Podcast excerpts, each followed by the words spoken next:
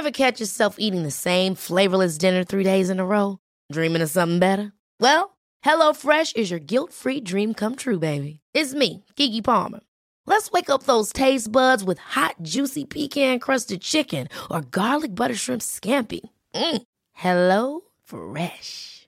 Stop dreaming of all the delicious possibilities and dig in at HelloFresh.com. Let's get this dinner party started.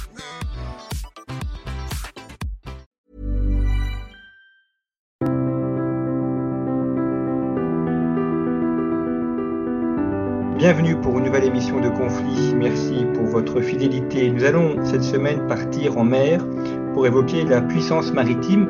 C'est un sujet qui nous a déjà été amené de traiter dans nos différentes émissions, mais nous allons cette semaine approfondir un certain nombre de points et puis voir également des sujets qui ne nous a pas encore été donné l'occasion de traiter dans les différentes émissions que nous avions consacrées à ce sujet.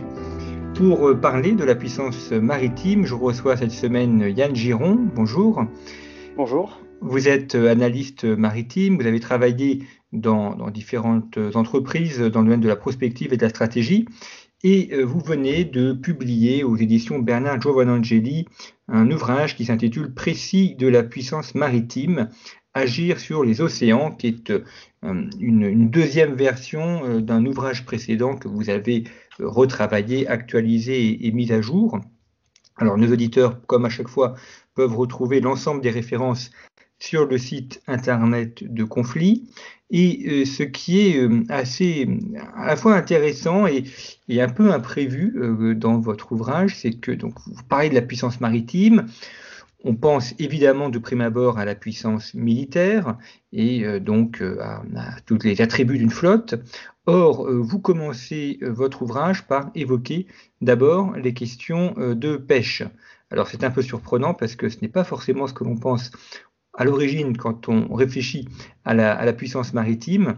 Or, vous montrez très bien que euh, la pêche fait largement partie de cette question et qu'elle euh, est un enjeu de puissance et, elle est aussi un enjeu de droit, euh, de euh, protection euh, des, espaces maritimes et puis également euh, un enjeu de police puisqu'il faut faire respecter ces espaces. Pourquoi est-ce que vous avez commencé cet ouvrage sur la puissance maritime par ce chapitre sur la pêche?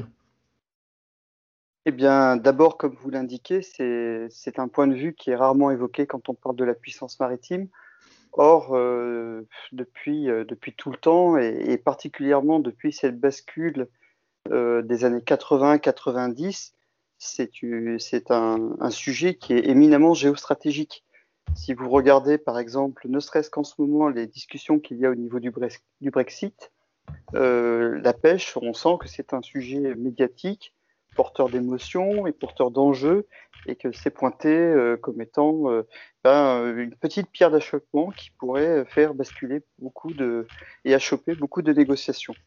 Alors, euh, pourquoi je parle de la pêche? Parce que mon expérience professionnelle et ma passion initiale est, la pêche, puisque je suis agronome spécialisé dans, dans la pêche qu'on appelle l'halieutique ou plutôt la gestion des ressources halieutiques pour en produire une gestion durable. Et euh, donc toute mon expérience euh, professionnelle s'est faite autour de ce sujet, d'abord sur ce sujet, et ensuite je l'ai étendu aux autres secteurs euh, maritimes, puisque finalement euh, ce que l'on lit dans la pêche, on peut le lire aussi dans d'autres euh, dans d'autres sujets. Alors la pêche a une particularité, c'est que on va avoir euh, on va exploiter la mer selon une de ses fonctions, qui est la, détention de richesses. Pour la faire simple, vous avez trois fonctions sur les océans. Vous avez l'utilisation des océans comme vecteurs, donc pour les marines marchandes, pour déplacer des flottes de combat, ou pour héberger des flux de données aujourd'hui avec les câbles sous-marins. Et puis vous avez la fonction hédoniste de, des océans, c'est-à-dire qu'on va, on va y faire des croisières, on va en bordure des océans installer euh, une activité touristique et enfin, vous avez cette production ancestrale de production de richesses où là, on va exploiter le milieu marin par rapport aux, aux richesses qu'il contient. Et là-dedans, ben, la, la, première des exploitations historiques est celle de la pêche. D'entrée de jeu, pardon, allez-y. Oui, pardon, ce, qui, ce qui suppose aussi la, la définition de, de, frontières. or, c'est beaucoup plus compliqué de tenir une frontière et de délimiter un espace au niveau maritime que ce ne l'est au niveau terrestre. Ah oui, tout à fait. Avec une grande nuance, c'est que ça suppose pas nécessairement de disposer de frontières. C'est-à-dire que la notion de la frontière et euh, du territoire et du contrôle du territoire et de son appropriation est une notion éminemment terrestre. Dans les océans, on a une dégradation de ces marqueurs euh, géopolitiques et géostratégiques usuels que sont les territoires, la population, le contrôle de territoire et des ressources, parce que le droit international a dû euh, être négocié et avoir un certain nombre de nuances euh, d'un arbitrage entre l'appropriation de l'espace maritime qui historiquement est un espace libre, euh, sans droit, et une tendance à vouloir le territorialiser, en tout cas le contrôler et se l'approprier. maintenant, au niveau des océans, les règles sont beaucoup plus claires. Vous avez depuis la Convention de Montego c'est-à-dire le droit international de la mer, vous avez la création de zones économiques exclusives dans lesquelles l'État côtier, du propriétaire est propriétaire entre guillemets des droits économiques jusqu'à 200 000 pour les aspects des, ressources vivantes qui sont dans la surface d'eau. Et au-delà, on est sur les eaux internationales. Dans les eaux internationales, vous avez un certain nombre de stocks de poissons, puisqu'on parle de stocks en adieutique, qui sont gérés collectivement et aussi pas mal de stocks qui ne sont pas du tout soumis encore à, des règles de gestion et donc euh, complètement libres. Mm. Donc on a, vous voyez, une sorte de, de course, et historiquement ça s'est construit comme ça, une course à l'appropriation de la ressource, une appropriation qui s'est faite d'abord de fait, c'est-à-dire si j'ai les moyens d'y aller, je capture le poisson et quelque part je moissonne la rente qui le permet, ou bien par une euh, forme de contrôle de la production. Quand on est dans nos espaces à l'intérieur de nos eaux économiques. Et là, on restera sur un comportement de chasse avec une plus ou moins grande liberté des prédateurs, entre guillemets, au sens euh, écologique du terme, pas au sens péjoratif, donc des pêcheurs qui vont effectuer une activité de prédation qui va être encadrée par des règles de gestion de l'État côtier quand il a les moyens de la mettre en œuvre. Donc ça, c'est un petit peu cette question des, marqueurs de la géopolitique des océans, c'est que l'on retrouve un petit peu partout, mais ici, un combiné entre une appropriation, une territorialisation, une gestion commune, une gestion encadrée, oui, et puis euh, à l'extrême euh, opposé, une prédation libre, euh, donc une course à l'échalote, entre guillemets, avec une très grande difficulté à faire appliquer des règles communes et une notion de front pionnier et d'avancer comme cela de, tant que la nature le permet d'une activité économique. Et puis assez rapidement, notamment après les années 70, on tombe sur l'économie de la rareté. Et là, toutes les règles que l'on a connues basculent dans le champ de la surexploitation pour ce qui est l'accès libre ou de la pleine exploitation quand on arrive à une notion de gestion. Donc un potentiel limité qu'il va falloir partager.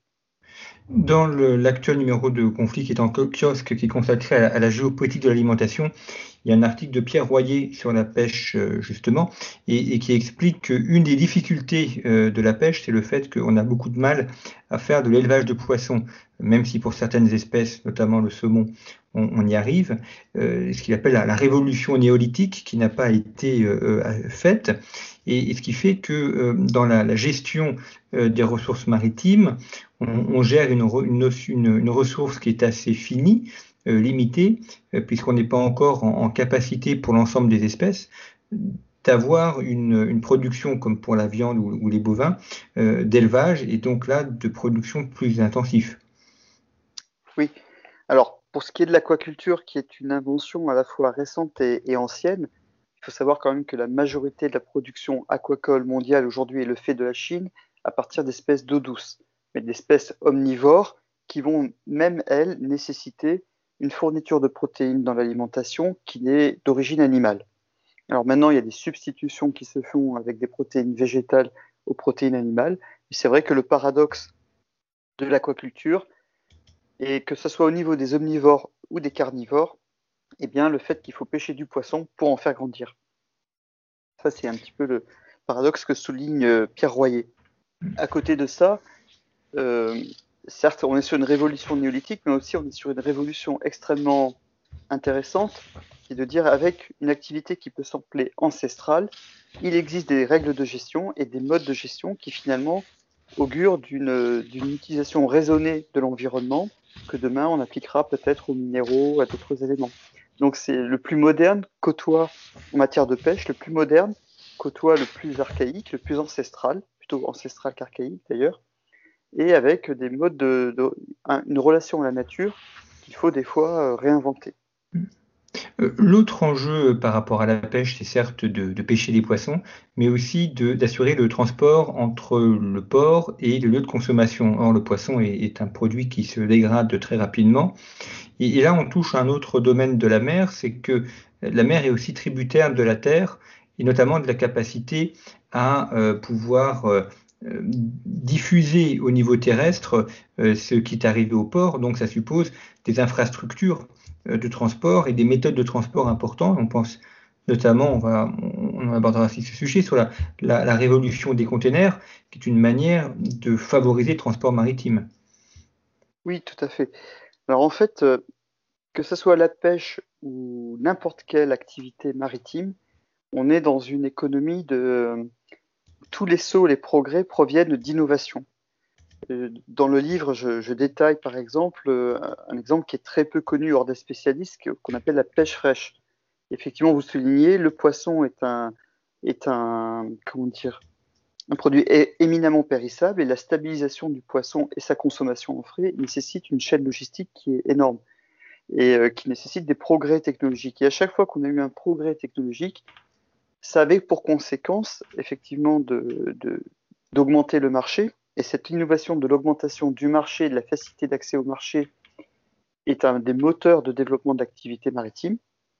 Mais également, c'est un marqueur euh, qui, va pointer la notion de nécessité de renouveler l'intégralité de l'outil, parce que l'outil est arrivé à une forme d'équilibre, et l'innovation technologique amène une bascule de l'équilibre. On est sur une forme de compétition, de concurrence entre les acteurs, et tout le monde, du jour au lendemain, doit absorber l'innovation qui va effectivement démultiplier les capacités et la, capacité à agir sur les océans euh, de, des, opérateurs. Et ça, cet élément-là renvoie à une notion de maîtrise du capital à l'échelle de l'ensemble d'une filière, voire du capital risque, et c'est un des leviers de la puissance maritime.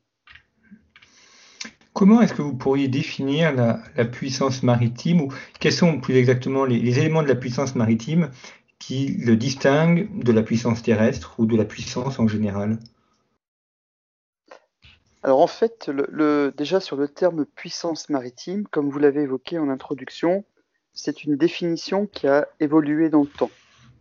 Et aujourd'hui, moi, ce que je propose, c'est une réinterprétation de ce, concept en, justement allant chercher sur des concepts plus philosophiques ou que l'on retrouve plus facilement et usuellement à terre, une nouvelle définition qui est la capacité à faire, la capacité à ne pas faire, la capacité à agir et à concrétiser. Donc ça déjà c'est une notion nouvelle pour la mer, même si ça existe depuis longtemps à terre. Après, quand on regarde l'intégralité euh, de, ce qui permet d'aller des océans, en finale, on arrive à une forme de, synthèse que l'on va, euh, oui, on va synthétiser l'ensemble de tout ce que l'on peut imaginer comme étant facteur facilitateur de l'action. Et finalement, on arrive à deux éléments. Le premier, c'est la volonté, parce que l'homme ne fait pas société sur les océans. Donc, c'est une démarche volontaire et euh, continue, avec un engagement de tous les acteurs du, triangle de la puissance. Je pourrais vous en parler après. Et puis, le ticket d'entrée sur les océans est phénoménal.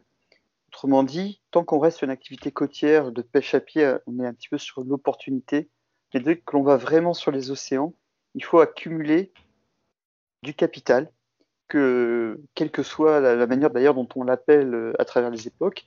Mais vous devez avoir un bateau. Construire un bateau, ça prend du temps, il faut avoir la ressource, il faut aussi un port d'accueil. Et comme vous l'avez souligné, il faut aussi un interland, c'est-à-dire ce qui va euh, le desservir. Et donc ce capital, la maîtrise de ce capital est un élément majeur de la puissance maritime. Donc pour pouvoir faire sur les océans, il faut vouloir le faire et il faut être capable de créer du capital, de le régénérer, d'attirer des investisseurs et euh, de les maintenir dans la filière. Et souvent, ce que l'on peut noter, c'est que euh, l'image que l'on a de la puissance maritime, de, des acteurs de la puissance maritime, est souvent tronquée. On la limite aux gens du littoral, alors qu'en fait, la plupart du temps, les gens du littoral, les marins sont eux-mêmes des prestataires de services au service d'investisseurs qui, eux, sont souvent à terre, voire dans des pays non côtiers. Et effectivement, euh, vous, soulignez l'espace maritime euh, est un lieu de, transit et de transport, mais euh, on ne s'y fixe pas, même s'il y a des rêves depuis pas mal d'années maintenant de faire des villes sous-marines. Alors c'est pour l'instant du, registre de la science-fiction, mais pour l'instant les, hommes ne se fixent pas sur la mer. Alors à ma connaissance, et selon les critères vraiment d'une pratiquement de ce que l'on d'une géopolitique terrestre appliquée aux océans, il n'a existé qu'une seule civilisation dans toute l'histoire de l'humanité, qui est euh, la civilisation du Pacifique, dont, que l'on connaîtra dans les formes les plus modernes par les Polynésiens, si vous voulez, qui a vraiment fait société sur les océans, qui se déplaçait, qui, qui maîtrisait totalement l'espace liquide. Euh, si vous regardez d'ailleurs leurs cartes marines, c'est des cartes de la houle qui se croisent, des îles sont représentées par des coquillages. Ils avaient une connaissance extrêmement fine et ils vivaient sur l'océan réellement. Ils l'intégraient comme étant euh, leur mode de vie, euh, leur, leur, environnement quotidien. Et après, tout ce qu'on a pu présenter comme des thalassocraties, ça restait éminemment des entités terrestres qui avaient une facilité à aller sur l'océan, mais qui devaient de toute manière mobiliser cette volonté, mobiliser ce capital, qui n'avaient pas cette aisance sur l'océan et qui de toute manière ne faisaient pas société sur les océans. On peut prendre les Vikings, on peut même prendre euh, au 19e et au 20e siècle l'empire colonial britannique, on reste sur des sociétés où l'ensemble de reste à terre. Donc on est effectivement de ce point de vue-là sur quelque chose de, l'homme ne fait pas encore société. C'est même la, définition des espaces fluides par rapport aux espaces solides que Laurent Henninger, euh, pour, le, nommer, euh, a développé dans ses concepts stratégiques. Et aller sur dans les espaces fluides, que ce soit l'espace, l'air ou euh, les océans, nécessite une maîtrise technologique et derrière le capital qui permet d'assurer cette maîtrise technologique. Un autre aspect intéressant de la, puissance maritime, et on, l'évoquait à travers la pêche, euh, c'est le fait qu'on a, une séparation nette entre le monde militaire et euh, le monde civil. D'ailleurs, on dit marine marchande, enfin officier de la marine marchande ou officier militaire. Euh, est-ce qu'il y a eu des cas où euh, ce mélange, où il y aura pu y avoir une hybridation entre civils et militaires, ou est-ce que la, disparité, la, frontière a toujours été extrêmement nette? Alors, euh, la frontière n'a jamais été nette. Et on a énormément de, cas de figure. Les, cas les plus, les plus parlants historiquement, c'est les compagnies des Indes. Les compagnies des Indes étaient des entités privées qui en fait euh, obtenait des, formes de délégation de souveraineté euh, des États, en échange de quoi eh assurer l'approvisionnement du marché national. Et ces sociétés privées avaient une capacité à armer des flottes comme un armateur privé, mais aussi à entretenir des armées privées sans qu'elles soient considérées comme concurrentes des, armées étatiques. Elles avaient une capacité à battre une monnaie, à établir des accords diplomatiques euh, quasiment à portée étatique avec des États des pays dans lesquels elle se développait, des zones dans lesquelles elle se développait. Et voilà, donc ça c'est l'exemple plus flagrant historiquement de ce mélange entre public et privé. Et je pense que cette clé de lecture du public et du privé n'a pas encore été vraiment mise en avant. Autant euh, il y a d'autres concepts de, que vous retrouverez dans ce livre qui ont été développés par d'autres auteurs, autant cette notion de public-privé est une grille de lecture évidente pour les acteurs du, maritime, mais qui n'était pas euh, mis autant en avant. Et effectivement, il se développe, et c'est la grande tendance du moment, des activités hybrides, c'est-à-dire des gens qui sont à la fois une chose et une autre. On a la notion d'être à la fois dans l'étatique et dans le privé. On a aussi des activités criminelles qui se masquent derrière des activités euh, apparemment non criminelles. Et puis vous avez ce mélange aujourd'hui entre des activités civiles et des activités militaires. Donc euh, public-privé, criminel non criminel et militaire non militaire. Aujourd'hui, les cartes, avec euh, la fin de, la guerre froide notamment, les cartes sont brouillées. donc c'est une des problématiques stratégiques de la puissance et même du déploiement de l'homme sur les océans. Et aussi, par le passé, c'était une grille de lecture qui, existait, qui a toujours existé, cette notion de, de, public et de privé en concurrence ou en partenariat. Et c'est même l'un des fondements de la puissance maritime, c'est-à-dire que les deux leviers de la puissance maritime que j'évoquais, les deux forces principales qui sont la volonté et le capitalisme, ont toujours été l'objet d'une concurrence ou d'un partenariat entre des États et des entités privées, avec de temps en temps le privé qui prenait l'ascendant sur les, États, notamment dans des phases de, forme de, libéralisme économique, et puis quand on est sur des phases de durcissement où les États l'emportent sur le privé, on retrouve effectivement une, connotation étatique plus forte dans cette relation et dans cette euh, dialectique. Et puis, euh, on, a aujourd'hui, notamment au niveau terrestre, le développement de mercenaires. Est-ce que c'est quelque chose que l'on trouve également dans le domaine maritime, peut-être pour la, protection, la sécurisation des bateaux, notamment dans les zones où il y a de la piraterie? On va euh, revenir sur ces questions-là. Euh, est-ce que c'est pertinent ou dans le, notion de mercenariat dans le maritime ou, non? Alors, le maritime n'échappe pas, bien entendu, à la privatisation des armées. Euh, vous savez ce qu'on appelle les. Alors, on a plein de noms différents pour les nommer de ces équipes de protection qui ont maintenant, euh, dans un certain cadre, suivant l'état du pavillon sur lequel ces navires sont embarqués, une, des règles d'engagement comme des armées étatiques. et effectivement, le, mercenariat se développe. Vous avez de manière de façon prestataire de services, hein, ce qu'on appelle les ESSD ou les équipes de sécurité euh, embarquées sur, euh, sur des, navires civils pour les protéger quand ils passent dans des zones sensibles euh, soumises à la piraterie, par exemple. Et puis, vous avez aussi des États qui vont complètement intégrer cette notion du privé prestataire de services euh, alors, les exemples les plus, forts que l'on a aujourd'hui, euh, c'est au niveau de la Chine et du Vietnam, et aussi un début en Malaisie, avec des milices, milices maritimes qui sont en fait euh, constituées de pêcheurs ou de navires de commerce qui vont être pris par les États et à ce moment-là, ils seront sur leurs moyens civils, mais avec un cadre de mission. Ils devront même porter un uniforme à bord pour dire voilà, c'est une force para-étatique qui existe. Donc oui, on le trouve, c'est une tendance que l'on retrouve euh, de façon formelle.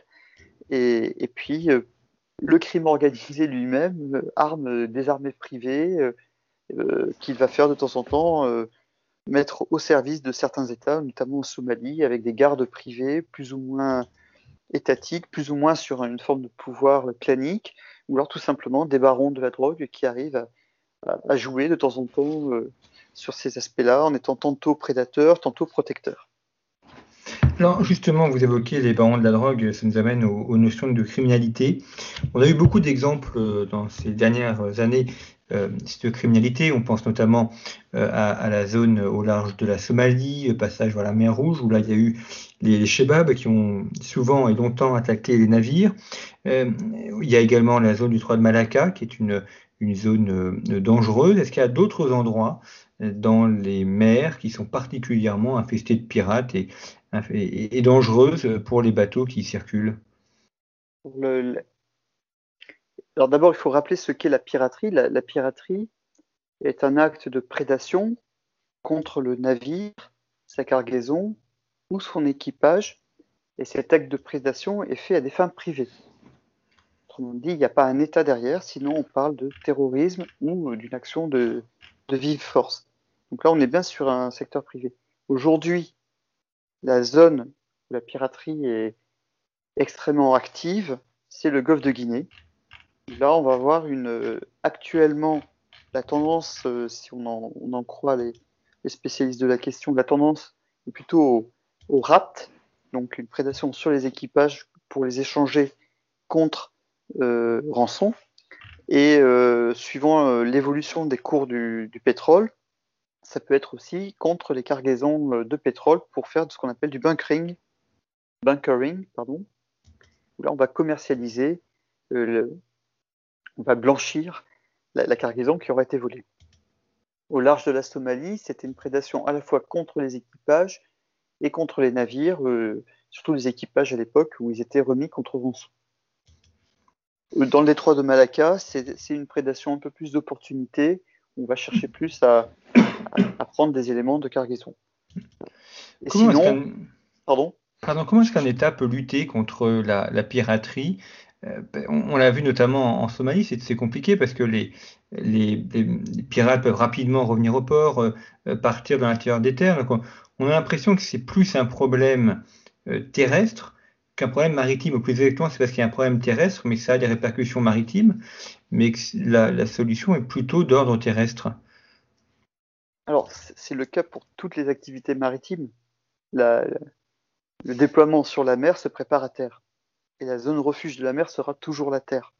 Donc, effectivement, c'est pas anodin de constater que des communautés de pirates sont florissantes dans des zones terrestres, puisque tout se fait à terre, euh, sans qu'il y ait une réaction étatique. Réaction euh, est finalement assez facile à faire, puisque une armée conventionnelle est assez capable, ou même une force de police structurée est assez capable d'aller éliminer sur un bout de territoire euh, une activité criminelle, puisqu'on est de l'ordre de l'activité criminelle. Donc forcément, ça pose la question de complicité éventuelle. D'ailleurs, on voit très bien qu'il y a là aussi une hybridation de, de certaines activités de pirates qui tantôt sont des prédateurs, tantôt servent de service d'ordre au moment des élections aux pouvoirs locaux, euh, en échange d'une forme d'apaisement au niveau de ce qui se passe en mer. Et puis le jour où euh, bah, ces pirates euh, veulent se mesurer à une force étatique et commencent à déranger au niveau du pouvoir politique, ben là il y a une réaction assez immédiate du pouvoir politique local. Donc, euh, soit on est dans des zones où finalement le pouvoir, l'État central a du mal à s'affirmer, soit on est dans des zones où euh, les représentants du pouvoir étatique, finalement, ont un intérêt au développement de cette activité. Les moyens d'action, euh, excusez-moi, les moyens d'action, la difficulté, c'est qu'on est à la fois sur le droit international, puisque quand on, est sur des actes de vive force, la limite n'est plus de 200 000 marins, mais que 12. Euh, il y a la question de souveraineté sur cette, ce maintien de l'ordre et la capacité de marine étrangère euh, à faire de la coopération avec l'État local. C'est certain qu'on ne va pas, euh, si on est en train, euh, une force majeure chinoise, japonaise, française, européenne, en train de patrouiller au large de la pointe de l'Afrique, ben, on ne va pas intervenir sur le territoire somalien sans l'autorisation. Ce n'est pas non plus une zone de l'endroit, même si c'est une zone qui a bien des égards. On est sur une faillite du système central, mais il existe aussi des systèmes régionaux. Donc c'est éminemment compliqué. La dimension diplomatique et relations est importante et euh, la frappe dans la profondeur pour assécher ces réseaux est compliquée. Et pour l'instant, il ne nous reste que la surveillance en mer, la capacité à être dissuasif sur la mer et éviter que des gens se fassent attraper. Une fois qu'ils sont attrapés et conduits à terre, là, on bascule dans une autre dynamique traditionnellement, en géopolitique, on, oppose on distingue euh, le, rapport terre-mer, la puissance socratique et la puissance continentale. Vous écoutez, on a un peu l'impression que la, la terre et la, plutôt la, mer est la conséquence de la terre et que la mer dépend de la terre à la fois parce que vous expliquez très bien qu'il faut une volonté de puissance, il faut du capitalisme, il faut beaucoup d'investissements, euh, il y a toute la question des, infrastructures terrestres et donc finalement la mer ne serait que, enfin ne serait, est le reflet euh, de l'importance de l'importance terrestre et de la manière dont la zone terrestre est gérée. Et son contraire est vrai également. ça, dépend des situations, mais c'est vrai qu'il y a une relation. En fait, euh, je dirais que chaque cas est un cas particulier, mais la mer offre des opportunités de démultiplication d'une puissance terrestre. C'est comme ça qu'on l'a vu euh, historiquement, c'est comme ça qu'elle s'est traduite. Mais une puissance terrestre ne pourra se démultiplier que si euh, elle a un bon potentiel maritime. Ce potentiel maritime n'est pas forcément le sien. Par le partenariat, on peut aller chercher, partenariser un développement économique ou, enfin, quel que soit le type de développement que l'on cherche, soit dans son espace maritime, soit dans l'espace maritime international, soit dans l'espace maritime d'autres personnes qui, à qui soit vous avez imposé votre présence, ce qui était le cas auparavant, ou alors qui vont finalement devenir votre partenaire euh, ou croire à une forme de partenariat.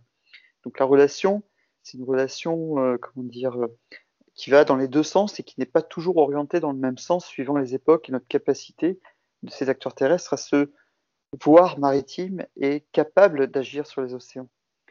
En France, traditionnellement, on, nous considère comme, comme disait Tabarly, la mer, c'est ce qu'il y a dans le dos quand on regarde, quand on est sur la plage et qu'on regarde la terre. C'est-à-dire qu'il y a toujours eu une forme de non-compréhension de ce que pourrait donner la mer pour la France.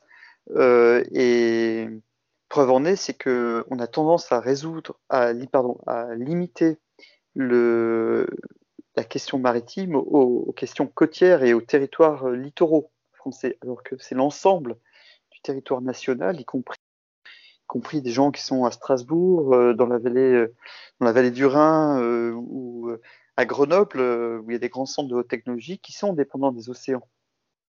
voilà. Donc la manière dont on se voit, dont on se perçoit, euh, fait que l'on se, on se limite dans, dans nos, nos, possibilités d'aller chercher ces démultiplicateurs de puissance. Mmh. Mais effectivement, la mer est un démultiplicateur, une fois qu'on le sait, qu'on le veut, c'est un démultiplicateur très clair de puissance.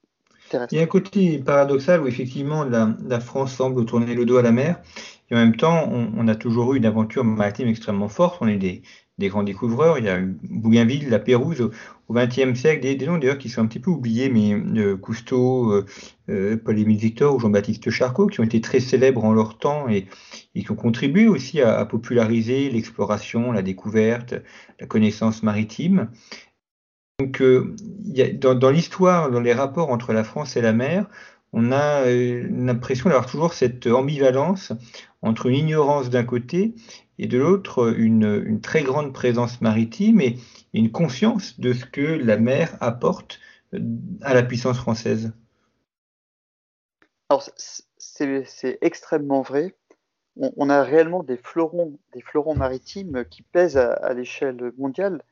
Euh, transport maritime, il y a CMA, CGM euh, sur les conteneurs. Dans le, côté moderne, on a eu en prospection pétrolière sous-marine également des, des cadors au moment où la recherche française euh, a toujours été assez performante en océanographie, euh, que ce soit à la fin des années 70 ou dans la, constitution de ce qu'on appelle aujourd'hui l'IFREMER.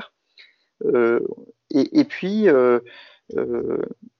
on oublie aujourd'hui que la France a eu un empire colonial, et cet empire colonial a été majeur à une époque, au premier, premier développement de, je dirais, de, la mondialisation moderne euh, au XVIe, XVIIe siècle. Et cet empire colonial euh, n'a pu exister et a pu être conservé que parce qu'il y avait une maîtrise des océans.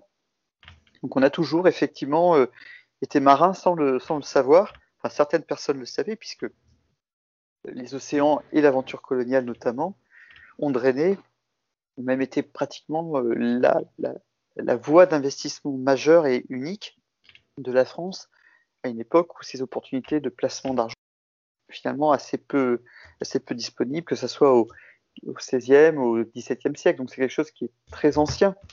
On a été capable de révolution et on a été aussi révolutionnaire, mais ça, ça restait probablement euh, euh, occulté, notamment par un sentiment d'infériorité vis-à-vis d'une autre puissance maritime qui était euh, l'Angleterre. Et on s'est toujours vu en concurrence sans forcément se mesurer dans l'absolu. Et, le maritime a toujours été très très présent, très fort. Vous n'avez qu'à regarder, je reviens à nouveau à ces exemples historiques, mais euh, aujourd'hui, si vous regardez le site de la, internet de la CEITA, la manufacture, enfin l'organisme public qui gère les tabacs, vous aviez des manufactures dans l'ensemble de la France et le tabac a été produit euh, dans les colonies. On a structuré toute une économie euh, et notamment une économie manufacturière sur la base d'une maîtrise maritime des océans et qui diffusait sur l'ensemble du territoire français.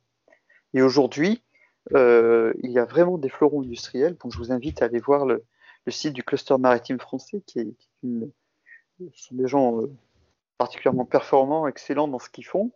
Alors même si les, secteurs maritimes ont un peu tendance à, un problème de communication, à s'enfermer dans, un particularisme, ils sont extrêmement maillés euh, et ce sont des secteurs d'avenir. Et aujourd'hui se développent sur les océans des technologies qui vont être utiles à la Terre demain. Euh, quand on voit l'exploration pétrolière au niveau euh, des, très grands fonds, vous avez un niveau de robotisation qui est extrême, dans un milieu extrême, qui est précurseur d'ailleurs de, de, ce qui va être développé dans les conquêtes spatiales, par exemple. Il y a toujours eu d'ailleurs ce tandem entre les avancées sur l'océanographie de haut vol avec euh, la conquête spatiale. Vous reprenez, quand on à l'époque on lançait Space Lab, et eh bien, il y avait un Space Lab qui était sous les océans qui faisait euh, à peu près la même chose. On, a eu au cours du XXe siècle la, révolution des conteneurs qui a transformé le transport maritime.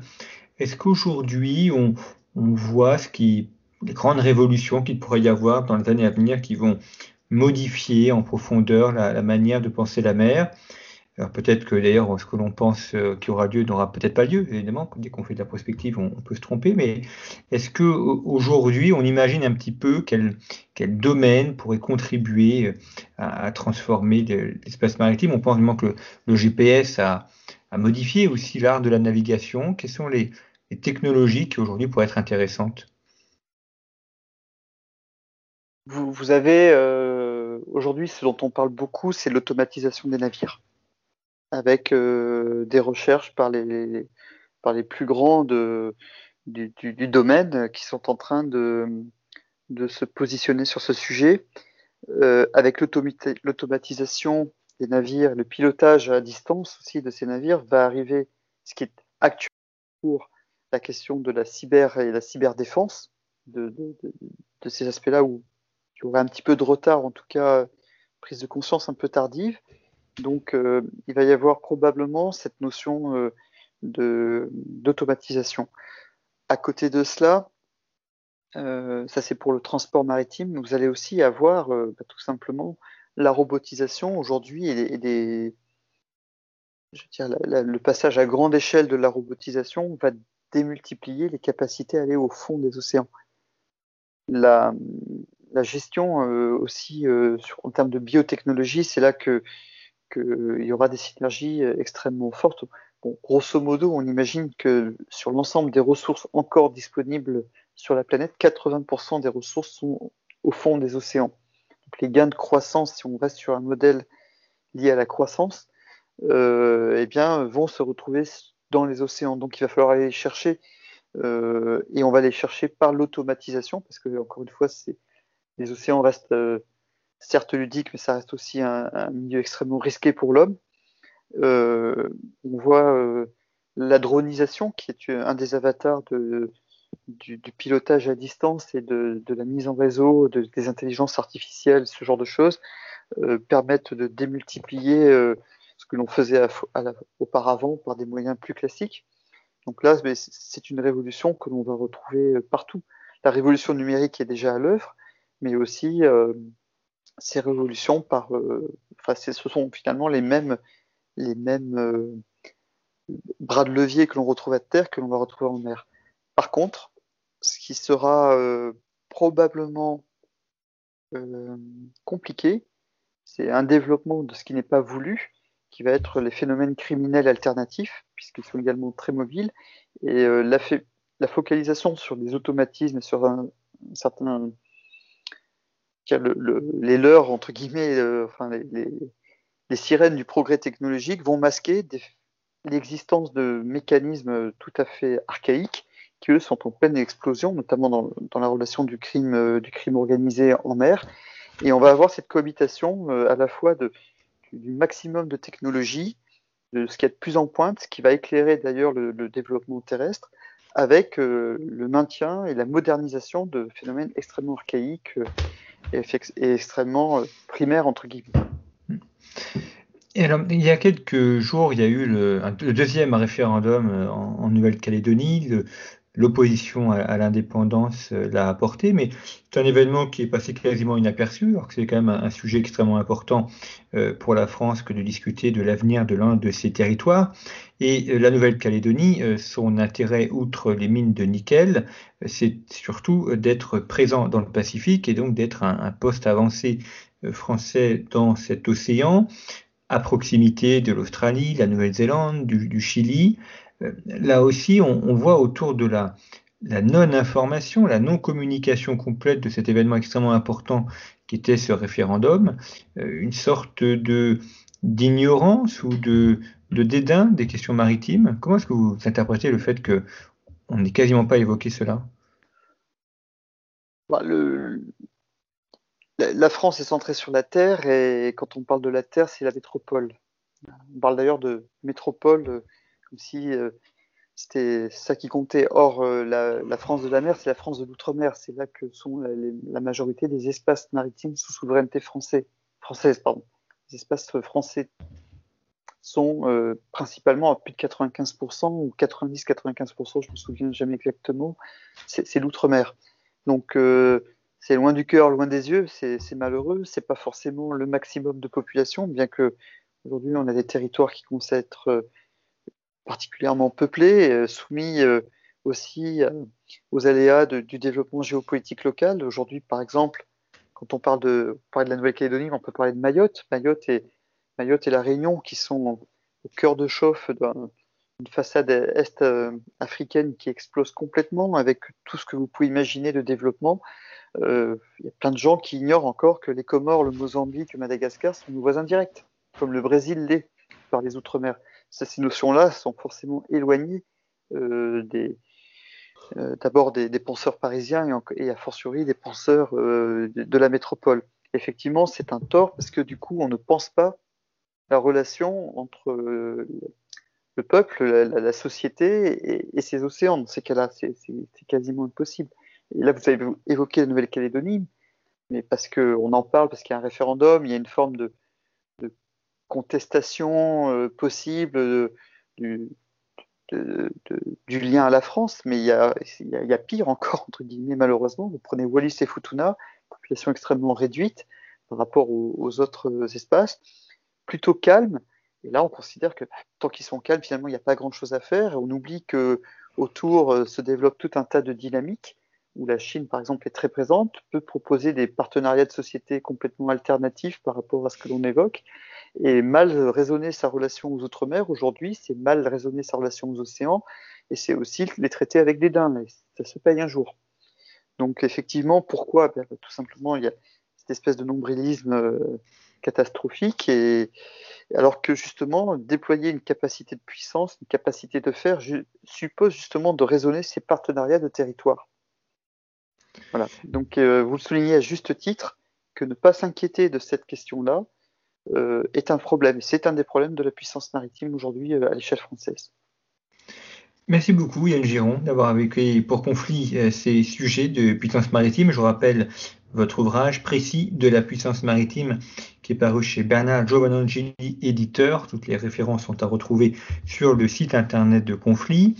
Nous avons donc actuellement notre dossier géopolitique de l'alimentation euh, qui est en kiosque et que vous pouvez retrouver également sur notre site internet. C'est la meilleure manière de nous soutenir et de permettre ainsi que nous puissions continuer à réaliser ces émissions.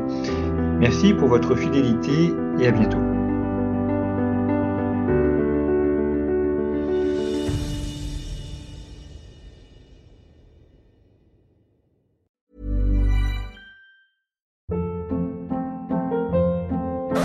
Hold up. What was that? Boring. No flavor. That was as bad as those leftovers you ate all week. Kiki Palmer here, and it's time to say hello to something fresh and guilt-free. Hello Fresh. Jazz up dinner with pecan-crusted chicken or garlic butter shrimp scampi. Now that's music to my mouth. Hello Fresh. Let's get this dinner party started. Discover all the delicious possibilities at hellofresh.com.